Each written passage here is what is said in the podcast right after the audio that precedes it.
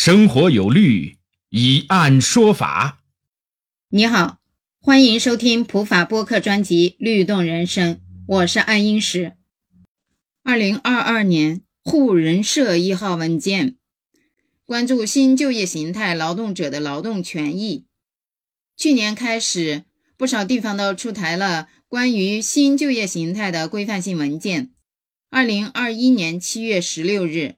人力资源社会保障部、国家发展改革委、交通运输部、应急部、市场监管总局、国家医保局、最高人民法院、全国总工会八部门联合发布了关于维护新就业形态劳动者劳动保障权益的指导意见。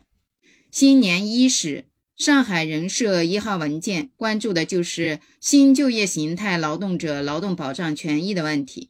上海市人力资源和社会保障局等八部门关于维护新就业形态劳动者劳动保障权益的实施意见（沪人社规（二零二二）一号）。各区人民政府、市第一、第二中级人民法院、各区人民法院总工会，为深入贯彻落实国家人力资源社会保障部等八部门。关于维护新就业形态劳动者劳动保障权益的指导意见，人社部发二零二一五十六号（以下简称指导意见），促进平台经济健康发展，维护新就业形态劳动者合法权益，经市政府同意，现提出以下实施意见：一、明确劳动者权益保障责任。小一。加强用工督促指导。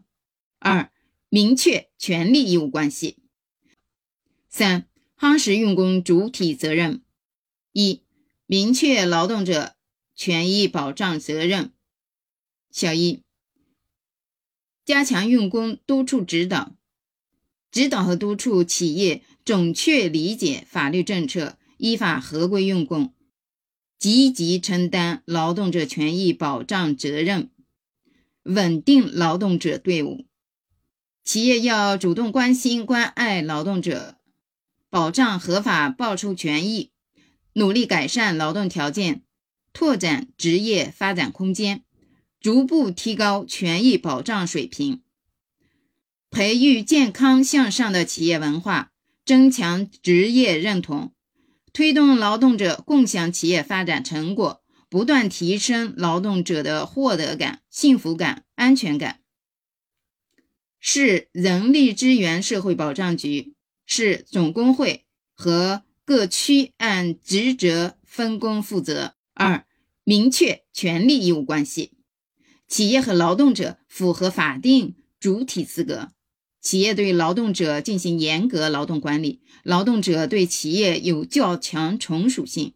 符合确立劳动关系情形的企业，应与劳动者订立劳动合同，履行劳动用工义务。企业采用劳务派遣、非全日制等方式用工的，应严格执行法律规定。对不完全符合确立劳动关系情形，但企业对劳动者进行劳动管理，劳动者劳动过程要遵守平台企业确定的算法等规则的，以下简称。不完全符合确立劳动关系情形，企业应与劳动者订立书面协议，协商确定工作报酬、工作时间、职业保护等权利义务内容。个人依托平台自主开展经营活动、从事自由职业的，按照民事法律调整双方的权利义务。市人力资源社会保障局、市高级人民法院按职责分工负责。三、夯实用工主体责任。平台企业应选择具备相应许可或经营资质的企业进行合作，并对其劳动者权益保障情况进行监督。平台企业采用劳务派遣方式用工的，只能在临时性、辅助性。或者替代性的工作岗位上实施，同时应依法履行用工比例、同工同酬等责任。给被派遣劳动者造成损害的，劳务派遣单位与平台企业承担连带赔偿责任。平台企业采取外包等其他合作用工方式的，应督促合作企业依法用工，并维护劳动者的相关权益。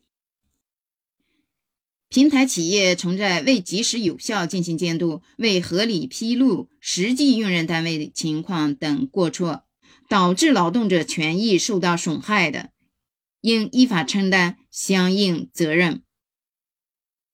企业以非劳动关系名义用工，但符合劳动关系特征的，应依法承担相应责任。市人力资源社会保障局。是高级人民法院按职责分工负责，对此你怎么看呢？欢迎在评论区留言互动，关注主播，订阅专辑不迷路，我们下期见。